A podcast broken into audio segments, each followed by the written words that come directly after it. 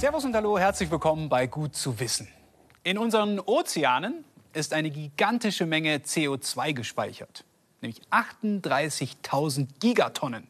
Klingt viel, ist es auch. Gut 16 mal so viel Kohlenstoff wie auf dem Land gebunden ist. Algen, Seegräser und das Phytoplankton arbeiten dabei wie die Bäume am Land. Sie betreiben Photosynthese und wandeln CO2 in Biomasse um. Eine ganz wichtige Rolle spielen auch die Fische und ihr Kot. Weil die Meerestiere aber immer weniger werden, könnte sich das aufs Klima auswirken. Es hat nur wenige Jahrzehnte gedauert, bis sich der industrielle Fischfang von den klassischen Fischereigebieten auf der Nordhalbkugel über alle Meere ausgebreitet hat. In den letzten 70 Jahren hat sich die Menge gefangener Fische mehr als vervierfacht auf über 90 Millionen Tonnen pro Jahr. Dazu kommen etwa 38 Millionen Tonnen Beifang. Fast 30 Prozent aller Fanggründe gelten als überfischt. Die Bestände können sich dort nicht mehr erholen. Das hat nicht nur Auswirkungen auf das Ökosystem Meer, sondern könnte möglicherweise den Klimawandel begünstigen. Eine neue Untersuchung der University of California weist auf biochemische Veränderungen hin ausgelöst durch Verschiebungen bei der sogenannten biologischen Pumpe. Die beschreibt den Vorgang, dass kleine Organismen wie Plankton im Wasser gelöstes Kohlendioxid aufsaugen. Werden diese Kleinstlebewesen dann von größeren gefressen, wandert das umgewandelte CO2 entlang der Nahrungskette zu immer größeren Fischen. Und die binden das in ihrem Kot. Der sinkt dann zum Meeresboden ab und bleibt in der Tiefsee, mehrere Jahrhunderte lang. Aber je weniger Fische, desto weniger Kot, desto weniger gebundenes CO2. Dass die biologische Pumpe bisher beim Blick auf den Klimawandel so wenig beachtet wurde, liegt auch daran, dass man nur schätzen kann, wie groß der Fischbestand vor dem Beginn der industriellen Fischerei war und wie stark der Rückgang seither ist. Die Studie geht davon aus, dass etwa die Hälfte des früheren Bestandes verschwunden ist. Für Fischereibiologe Christopher Zimmermann klingt das nicht übertrieben. Das halte ich für sehr plausibel. Man muss aber dazu bedenken, wenn mehr Kohlenstoff zur Verfügung steht, der nun nicht mehr durch die dezimierten Fischbestände genutzt wird, dass andere nicht befischte Lebewesen im Meer diesen Kohlenstoff nutzen. Das haben die Autoren so nicht berücksichtigt, aber sie gehen damit offen um. Dazu kommt, der Großteil des im Meer gelösten CO2 kommt über die sogenannte physikalische Pumpe dorthin. In kälteren Gebieten, wo das Wasser eine höhere Dichte hat, nimmt das Meer CO2 besonders gut auf. Über Jahrhunderte wird es so aus der Atmosphäre gezogen und sinkt mit den kalten Wassermassen in die Tiefsee. 90 Prozent des im Meer gelösten CO2 werden so vom Meer aus der Atmosphäre aufgenommen. Die biologische Pumpe macht der Studie zufolge nur 10 Prozent aus. Ob das wirklich einen messbaren Effekt aufs Klima hat, ist noch nicht abgesichert. Allerdings muss man auch berücksichtigen, dass der Prozess halt viel schneller geht. Also gerade bei Umweltveränderungen spielt die biologische Pumpe schon auch eine Rolle, weil dieser Transfer von Kohlenstoff in die Tiefsee sehr viel schneller geht als über die physikalische Pumpe. Zumindest hat die Studie aus den USA gezeigt, dass wir zukünftig den Fischfang als möglichen Einflussfaktor aufs Klima mit in den Blick nehmen müssen. Das zeigt nur, wie viel wir noch nicht verstanden haben. Beispiel, wir haben äh, erst vor wenigen Jahren oder wenigen Jahrzehnten entdeckt, dass äh, der Klimawandel nicht nur zur Temperaturerwärmung führt, sondern vor allen Dingen auch zur Übersäuerung des Ozeans. Und wahrscheinlich haben diese Übersäuerungseffekte einen viel größeren Einfluss auf die Lebewesen des Meeres als die reine Temperaturerhöhung. Und so ähnlich ist das hier auch. Es ist beispielhaft dafür, welche Mechanismen wir immer noch nicht kennen, wie der Klimawandel auf die Ökosysteme wirken. Ozeane bedecken mehr als 70 Prozent der Oberfläche unseres Planeten. Sie haben sowohl bei den Auswirkungen aufs Klima als auch bei den Möglichkeiten zur Bekämpfung der Folgen des Klimawandels eine herausragende Rolle.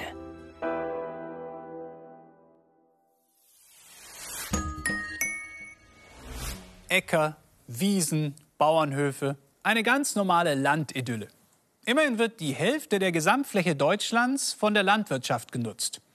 unvorstellbar, dass es eines Tages keine Landwirtschaft mehr geben könnte. Doch manche Forschende sagen sogar, es bleibt uns gar nichts anderes übrig, als auf Viehzucht und Ackerbau zu verzichten. Denn die Nahrungsmittel der Zukunft sollen nicht mehr vom Feld, sondern aus dem Bioreaktor stammen. Was steckt hinter dieser Idee? Pflanzenanbau und Viehzucht sind alles andere als natürlich, sagt Oliver Stengel, Professor für nachhaltige Entwicklung an der Hochschule Bochum. Für ihn ist Landwirtschaft ein massiver Eingriff in die Natur, weil sie funktionierende Ökosysteme verdrängt und durch Acker ersetzt. Die brauchen Dünger, Wasser und veröden mit jeder Ernte mehr. Es gibt schon verschiedene Formen von Landwirtschaft, aber so wie sie weltweit am meisten praktiziert wird, große Monokulturen, Pestizideinsatz, äh, synthetischer Einsatz von Düngemitteln, ist es tatsächlich ein Problem. Ich würde sogar mal sagen, die weltweit größten Umweltprobleme tatsächlich aus dieser Form der industriellen Landwirtschaft resultieren. Die Folgen unserer Landwirtschaft sind Artenschwund, Bodenerosion und Klimawandel. Wenn man sich anschaut, was so seit dem Jahr 2000 passiert ist, da sind die Ernten in, bei vielen Nutzpflanzen rückläufig. Ähm, und diese Verlustquote, die wird sicherlich noch größer werden in Zukunft, wenn sich eben der Klimawandel weiter auswirkt. Also müsste man hier nochmal zur Sicherheit 10 Prozent eigentlich mehr produzieren. Was ist, wenn wir die Landwirtschaft umstellen? Kein Fleisch mehr produzieren zum Beispiel. Von den Weltagrarflächen wird rund ein Drittel für Tierhaltung und Futterpflanzenanbau genutzt. Das könnten wir uns sparen. Doch selbst wenn wir alle Vegetarier werden, die Erträge müssen trotzdem steigen. Also wenn man tatsächlich ähm, neun oder zehn Milliarden Menschen ausreichend mit Lebensmitteln versorgen möchte, dann ist es nur vernünftig, das nicht nur so wie bisher zu tun. Mit einer neuen Art Landwirtschaft wäre das möglich, sagt Stengel. Vertical Farming, Pflanzen, die ohne Acker wachsen. Oder noch radikaler, zelluläre Landwirtschaft. Essbare Zellen, die zum Wachsen auch keine Pflanze mehr brauchen, sondern einen Bioreaktor. Der Biotechnologe Mahmoud Masri forscht an der TU München. Seine tägliche Umgebung Bioreaktoren. Sie sind sein wichtigstes Werkzeug, um die Welt zu verändern. Mit Lebensmitteln, die im Tank wachsen, statt in Pflanzen oder Tieren. Das Prinzip ein Bioreaktor versorgt Bakterien, Pilze oder auch Zellen mit Wärme, Luft und Nährstoffen und bringt sie dazu, etwas zu produzieren. Das passiert im Prinzip immer auf eine von drei Arten. Erstens, Organismen oder Zellen vermehren sich. Die Zellen lassen sich ernten oder für weitere Schritte verwenden. Zweitens, die Organismen produzieren einen Stoff, der sich ernten lässt. Drittens, im Reaktor verwandelt sich ein Stoff in einen anderen. Dafür braucht der Reaktor Enzyme, spezielle Moleküle, die chemische Reaktionen beschleunigen. So wird zum Beispiel Milch zu Käse. In Mahmoud Masris Bioreaktoren entsteht eine Art Speiseöl, produziert von Hefezellen und laut Masri extrem nachhaltig. Ja, die perfekte Speiseöl, das hat keinen äh, negativen Impact auf uns, unser Ökosystem. Masri ist Co-Gründer einer Firma mit dem wenig bescheidenen Namen Global Sustainable Transformation, also globale nachhaltige Verwandlung. Die liefert das Know-how, produzieren sollen andere, weltweit, ab nächsten Jahr schon. Interessenten gibt es genug, sagt Masri. Wir haben jetzt schon äh, skaliert bis 1000 Liter alles war okay, die, die gleiche Produktivität. Der nächste Schritt ab nächstes Jahr hoffentlich, das mit 100.000 Liter. Das Herz der Technologie. Hefepilze. Sie sind so anspruchslos, dass man sie mit allem Möglichen füttern kann, auch organischen Abfällen. Und sie bilden sehr schnell viel Öl. Für den Prozess braucht es allerdings einige Schritte und insgesamt drei Bioreaktoren. In Bioreaktor 1 kommt simples Weizenstroh. Das verwandeln Enzyme in einen Leckerbissen für Hefezellen. Und diese Enzyme schneidet diese äh, Reststoffe in kleine Stückchen Zucker.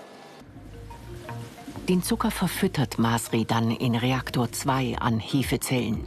Die vermehren sich und bilden Öl, bis sie nach drei Tagen fast nur noch aus Öl bestehen. Zur Ernte muss das Öl noch aus den Zellen geholt werden. Dazu lösen spezielle Enzyme in Reaktor 3 die Zellwand auf. Das Öl schwimmt nach oben. Heraus kommt reines Öl in Palmölqualität. Aber kann es auch beim Preis mithalten? Ist ein bisschen teurer als die Normalpalmöl, aber in den nächsten drei bis vier Jahren wir können die äh, Kosten von die Normalpalmöl erreichen. Für das Hefeöl spricht aus Masris Sicht vor allem die Ökobilanz. Im Vergleich zum Palmölanbau erzeugen Bioreaktoren kaum CO2 und brauchen nur ein Achtzigstel der Fläche. Palmöl ist heute das meist angebaute Pflanzenöl. Es wird aus den Früchten der Ölpalme gewonnen und steckt praktisch überall drin. Müsli, Nuss-Nougat-Creme, Kartoffelpüree, aber auch in so Sachen wie Shampoo oder Lippenstift. Noch mehr Palmöl wandert in die Produktion von Biokraftstoffen. Weil für den Anbau von Ölpalmen richtig viel Regenwald vernichtet wird, ist Palmöl ein großes Umweltproblem. Hefeöl aus dem Reaktor oder Tank klingt da nach richtigen Heilsbringer. Aber was passiert denn mit den Menschen, die Ölpalmen anbauen? Die Arbeitsbedingungen in Palmölplantagen gelten als extrem problematisch. Umwelt- und Menschenrechtsorganisationen kritisieren Vergiftungen durch Pflanzenschutzmittel, häufige Kinderarbeit und Zwangsarbeit. Viele, die in den Plantagen arbeiten, sind von ihrem Land vertriebene Kleinbauern. Ein Drittel der Menschen weltweit arbeitet meist als Kleinbauern in der Landwirtschaft. Oft können sie davon kaum leben. Die Agrarindustrie macht ihnen Konkurrenz. Außerdem bedroht die Klimakrise ihre Zukunft. Für sie würde die Produktion im Reaktor zumindest Jobalternativen schaffen. Wie ist das in Europa? Hier ist Rapsöl das Alternativprodukt zum Palmöl, vor allem für sogenannte Biokraftstoffe. Deutschland ist der sechstgrößte Rapsölproduzent der Welt. Raps wächst hier auf gut 10 Prozent der Ackerfläche. Auch bei Georg Meyerhofer, der in der Nähe von Passau einen landwirtschaftlichen Betrieb führt. Das Hefeöl den Raps verdrängen könnte, macht ihm keine Sorgen. Wir stehen hier vor einem Raps. Ein guter Raps macht 5 Tonnen Ertrag und das sind 2 Tonnen Rohöl pro Hektar. Also 2000 Kilogramm. Und das, wenn ich da die Gestehungskosten anschaue und den Impact auf die Umwelt, das kriege ich ganz gut in den Griff bei uns. Wir reden ja nicht, wir sind ja nicht in Südamerika, wo man zuerst den Urwald wegreißen muss, sondern bei uns ist ja schon Kulturlandschaft da und es ist ja auch sinnvoll, diese zu nutzen. Für Georg Meyerhofer liegt das Problem weniger in der Landwirtschaft als in einer Industrie, die möglichst billig produzieren will. Dabei hat der Bauer nichts gegen innovative Methoden, vor allem wenn sie die Umwelt und das Klima schonen. Im Prinzip kann er sich sogar vorstellen, irgendwann selbst Hefeöl zu produzieren. Mit Hefeöl in der Nuss-Nougat-Creme oder im Shampoo wären Palmölplantagen bald überflüssig. Rapsfelder vielleicht genauso. Und Fleisch aus dem Reaktor kommt wahrscheinlich auch bald auf den Markt. Aber für eine Welt ganz ohne Landwirtschaft reicht das noch lange nicht. Und was ist mit Obst und Gemüse? Alles aus dem Reaktor? Genau daran arbeiten zig Forschungslabore und Startups. Zum Beispiel hier am Food Campus Helsinki. Die Biotechnologinnen und Technologen entwickeln neuartige Nahrungsmittel, die sich ganz ohne Landwirtschaft produzieren lassen. Heiko Rischer leitet das Team Pflanzenbiotechnologie am finnischen Forschungszentrum VTT. Molekulare Pflanzenzüchtung nennt er seine Methode. Das Prinzip, statt Pflanzen wachsen zu lassen, extrahiert er besondere Zellen, die Kalluszellen. Die lassen sich mit der passenden Nährlösung zum Beispiel in Fruchtfleischzellen verwandeln und die wiederum vermehrt man dann einfach im Reaktor. An einem Beispiel gearbeitet hier, das uns in, in, Finnland betrifft. Es gibt hier die arktische Himbeere, die ist eher selten. Und äh, mit dieser Kultur haben wir schon gearbeitet und das wäre durchaus eine der, der Lieblingsfrüchte sozusagen, die man gerne weiterentwickeln könnte. Bisher entstehen in dem Prozess keine Früchte, sondern eine Art Mus aus Fruchtzellen. Zur Weiterverarbeitung aber perfekt. Guter Geschmack, schadstofffrei und zu jeder Jahreszeit verfügbar. Ist natürlich speziell interessant für Fälle, äh, die von der Umweltbilanz oder auch von, von der Ethik oder von den Produktionsbedingungen her problematisch sind. Ein gutes Beispiel wäre beispielsweise ähm, Avocado.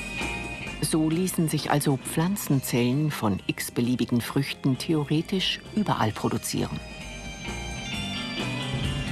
In der Raumfahrt könnten Bioreaktoren ein Kernproblem lösen, Was essen Menschen auf Langzeitmissionen und in Weltraumkolonien? Alle äh, Weltraumorganisationen haben natürlich auch diese Überlegung im Gepäck, wie soll denn Nahrungsmittel produziert werden. Und hier auf der Erde? Wer braucht da diese Technik? Heiko Rischer vermutet, dass Bioreaktoren zwar als Nischenprodukt starten, in Zukunft aber überall eingesetzt werden, potenziell in jeder Küche. Wir haben einmal ein Konzept vorgestellt, wo wir sozusagen einen Heimbioreaktor äh, als Prototypen ähm, gezeigt haben und der hat sehr großes Interesse gefunden. Also man könnte das sehr verkleinern für, für den individuellen Konsumenten, aber natürlich sind auch großindustrielle Maßstäbe äh, vorstellbar. Die größte Hürde für Reaktorfood ist jetzt die EU und ihre Verordnung für neuartige Lebensmittel. Solch eine Zulassung kann bis zu fünf Jahre in Anspruch nehmen, sagt Rischer. Das Ganze hat natürlich auch einen Preis und da sprechen wir von ungefähr einer halben Million bis vielleicht hin zu zwei Millionen Euro pro Produkt. Viel Geld für interessierte Unternehmen. Damit sich das lohnt, müssen Menschen bereit sein, die Produkte aus dem Reaktor dann auch zu kaufen und zu essen. Was Menschen essen, ändert sich permanent, seit Jahrtausenden. Um satt zu werden, probieren wir alles Mögliche aus, züchten neue Arten, importieren Produkte. Mit jeder Food-Mode passt sich unser Geschmackssinn an. Ist die Landwirtschaft vielleicht auch nur eine Mode? Vor 12.000 Jahren ist die Landwirtschaft erst erfunden worden. Das heißt, ähm, das ist eigentlich der Normalzustand, dass es keine Agrarflächen ähm, gibt. Agrarflächen, auch wenn man sie jetzt hypothetisch gesprochen komplett ersetzen könnte, wird es auch in Zukunft noch geben, aber in einem viel kleineren Maßstab. Eine Welt ohne Landwirtschaft. Klingt verrückt, ist aber keine bloße Spinnerei mehr. Vor allem, wenn wir die Alternativen betrachten. Erstens Stopp von Klimawandel und Bevölkerungswachstum. Zweitens krasse Ertragssteigerung durch Gentechnik. Drittens kein Fleisch, keine Milchprodukte, nichts wegschmeißen, weniger essen. Dann doch lieber Reaktorfood? die Menschheit macht sich jetzt auf, so in das Sonnensystem, ähm, wird vielleicht irgendwann den Mars kolonisieren. Da kann man keine Landwirtschaft wie bisher betreiben, da muss man die Menschen anders ernähren. Und auf der guten alten Erde paradiesische Zustände. Unberührte Natur statt Agrarwüsten. Platz, um das Artensterben zu stoppen. Eine Waffe, um die Klimakatastrophe zu bekämpfen. Zumindest wenn die Reaktorrevolution am Ende mehr ist als ein schöner Traum.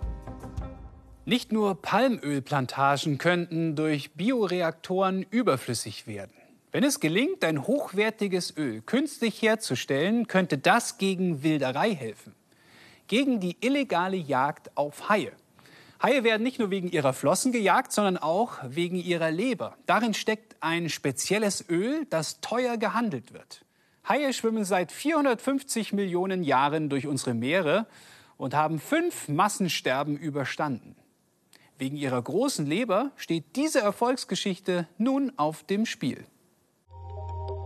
Darum geht es. Squalene. Eine unscheinbare, begehrte, ölige Flüssigkeit. Die Kosmetikindustrie ist einer der größten Verbraucher, zum Beispiel für Cremes. Squalen steckt in Nahrungsergänzungsmitteln, auch die Pharmaindustrie verwendet es, beispielsweise als Wirkstoffverstärker für manche Impfstoffe.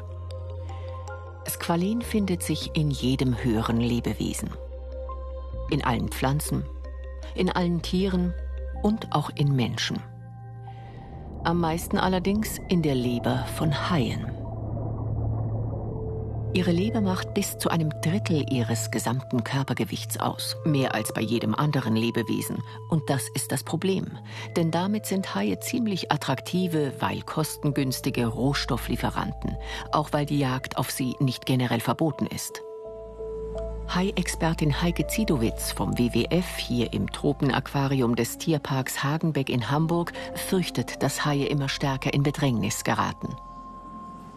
Vornehmliche Gefährdung entsteht durch die Fischerei. Und es gibt aber tatsächlich Fischereien, die eigentlich auf eine andere Art zielen, zum Beispiel Thunfische. Und nebenbei werden dann eben, weil es eben die gleiche Fischereimethode ist, auch bis zu 80 Prozent Haie gefangen. Und da die Haie ähm, auch vermarktet werden können, werden die natürlich auch dann mitgenommen. Von den weltweit rund 1200 Hai- und Rochenarten sind inzwischen mehr als ein Drittel vom Aussterben bedroht. Artenschützer befürchten, dass viel mehr Tiere gefangen und getötet werden, als das Ökosystem langfristig vertragen kann. Dieses Video der Meeresschutzorganisation Sea Shepherd aus dem Jahr 2017 zeigt, wie vor der Küste Liberias ein Haifangschiff von der liberianischen Küstenwache festgesetzt wird.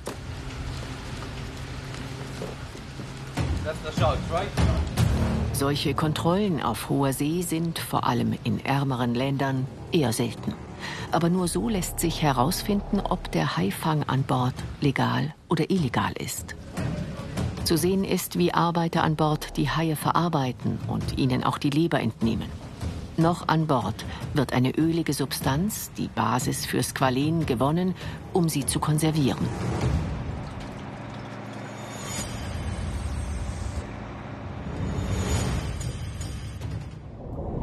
Haie wie Rochen leben seit 450 Millionen Jahren auf der Erde. Für das Meer sind sie unverzichtbar, denn sie helfen, dass das Ökosystem im Gleichgewicht bleibt. Sie vermehren sich erst spät und bekommen nur wenige Junge. Doch jährlich sterben geschätzt 100 Millionen Haie, entweder gezielt gefischt oder als Beifang. Und das sind nur die offiziellen Zahlen. Mit ihrem Fleisch und vor allem mit ihren Flossen lässt sich viel Geld verdienen. Aber auch Squalin ist ein lukratives Produkt. Dabei könnte es vielleicht in Zukunft gar nicht mehr nötig sein, Haie deswegen zu töten. Harald Pichler arbeitet am Institut für molekulare Biotechnologie der TU Graz. Während eines Forschungsprojektes mit Bäckerhefe kam ihm und seinen Kolleginnen und Kollegen eine Idee. Sie wollen aus der Hefe Squalen gewinnen. Also man sieht hier einige Hefezellen, die Knospen bilden. Und das ist ein Hinweis, dass sie sich wohlfühlen, sich vermehren, also stoffwechselmäßig sehr aktiv sind. Und wenn sie stoffwechselmäßig sehr aktiv sind, können sie auch sehr viel Squalen bilden. Noch gewinnt das Forscherteam nur relativ kleine Mengen an Squalen aus der Bäckerhefe. Das reicht nicht aus, um die Hunderte von Tonnen, die jedes Jahr gebraucht werden, zu ersetzen. Doch die Wissenschaftler haben eine Lösung im Blick. Sie wollen den Stoffwechsel des Hefepilzes verändern. Wir arbeiten sehr gerne mit der Bäckerhefe, Saccharomyces cerevisiae, ganz einfach, weil sie seit Jahrzehnten erforscht ist und man die Stoffwechselwege sehr gut kennt. Und so kann man auch die Stoffwechselwege manipulieren, um ein höheres Maß an Squalen produzieren zu können. Ihr Ansatz?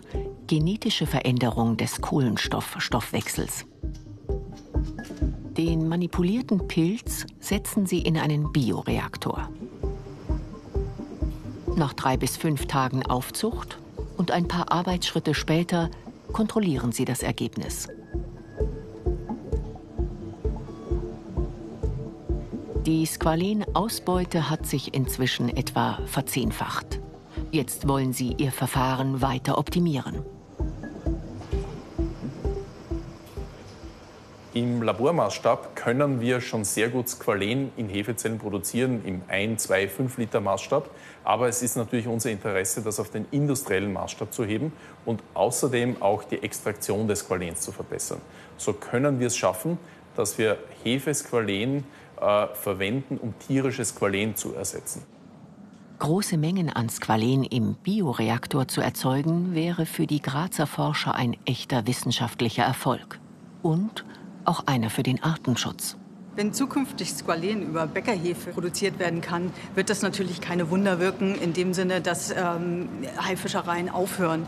Denn es gibt noch zu viele Produkte, die eine Nachfrage haben und der Raubbau wird leider noch weitergehen. Aber damit wird ein Produkt ein lukratives Produkt eben auch vom Markt kommen. Und ähm, es müssen deswegen zumindest keine Haie mehr gefangen werden. Je mehr Squalen künftig industriell hergestellt werden kann, desto weniger Druck gibt es auf den Bestand der Haie. Das aber kann nur ein Baustein für ihren Schutz sein. Neben einem weltweit besseren Fischereimanagement und besseren Kontrollen braucht es vor allem Schutzgebiete, in denen Haie gar nicht gefangen werden dürfen.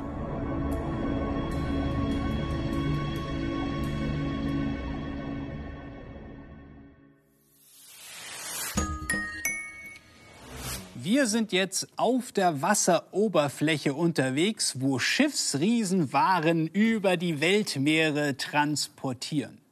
Seit jeher suchen Menschen nach der schnellsten Verbindung zwischen Europa und Asien und zurück. Die Abkürzung durchs arktische Meer direkt über den Nordpol ist eine relativ neue Idee. Und was die mit dem Klimawandel zu tun hat, das erklärt uns jetzt meine Kollegin Ilka Knigge. Das arktische Meer, das war für den internationalen Schiffsverkehr bisher mehr so eine Art Geheimtipp. Soll heißen, viel los ist und war da nicht. Hier, auf dieser Karte, da werden alle Schiffe angezeigt, die gerade unterwegs sind. Im arktischen Meer? Hm, nichts los. Kein Wunder, es gibt dort dickes Packeis und eigentlich keinen freien Weg. Aber jetzt leben wir mitten in einer sehr starken Erderwärmung und das Eis in der Arktis, das wird weniger. So tun sich neue Wege auf. Zum Beispiel die Nordwestpassage. Nach dieser Route haben Seeleute bis ins frühe 20. Jahrhundert gesucht, immer mit der Frage, gibt es sie wirklich, diese Route einmal quer durch die Arktis? Die Antwort ist ja. Es gibt sie, aber so richtig gut nutzbar ist sie nicht. Es ist immer noch so, dass Eis den Weg versperrt, fast das ganze Jahr über. Da braucht man dann schon einen Eisbrecher, der vorfährt und das ist ganz schön aufwendig. Inzwischen haben wir Satelliten, mit denen wir das sehen können. Nochmal zum Vergleich. Das hier, das ist drei Jahre vorher, am exakt gleichen Tag 2013. Alles zugefroren. Und dann hier, 2016, zack, eisfrei. Aber wenn wir schon mal hier hinschauen zum arktischen Meer, es geht noch wilder. Transpolar. Einmal über den Nordpol. Denn auch der könnte in Zukunft, zumindest phasenweise im Sommer, eisfrei sein. Also man fährt dann wirklich mittendurch statt außenrum. Das spart noch mehr Seeweg. Die Nordwestpassage, die ist ca. 6000 Kilometer lang. Transpolar würde man auf 4000 kommen. Und das ist kein Szenario, das weit weg ist. Schon in wenigen Jahrzehnten könnte es soweit sein. Forschende vermuten, die transpolare Route, die geht erstmal nur im Monat September auf, dann, wenn das arktische Meereis sein jährliches Minimum erreicht und nach und nach wird sie für immer längere Zeit geöffnet sein. Wie kommt's? Klar, auch hier ist es die Erderwärmung. Das bedeutet, dass der Schiffsverkehr über die transpolare Route schon Mitte des Jahrhunderts üblicher werden könnte, vielleicht sogar schon früher. Denn dann, dann ist der Nordpol phasenweise eisfrei. Und das passiert, selbst wenn wir jetzt sofort aufhören, das Klima weiter anzuheizen. Dann kann man einfach drüber fahren über den Nordpol, durch die transpolare Route. Die Route über den Nordpol und viele weitere spannende Folgen von Planet B finden Sie auf unserer neuen Webseite adalpha.de. Dort sind die besten und schönsten Wissensinhalte der ARD gebündelt. Und die Beiträge dieser Sendung gut zu wissen finden Sie dort natürlich auch. Bis zum nächsten Mal. Servus.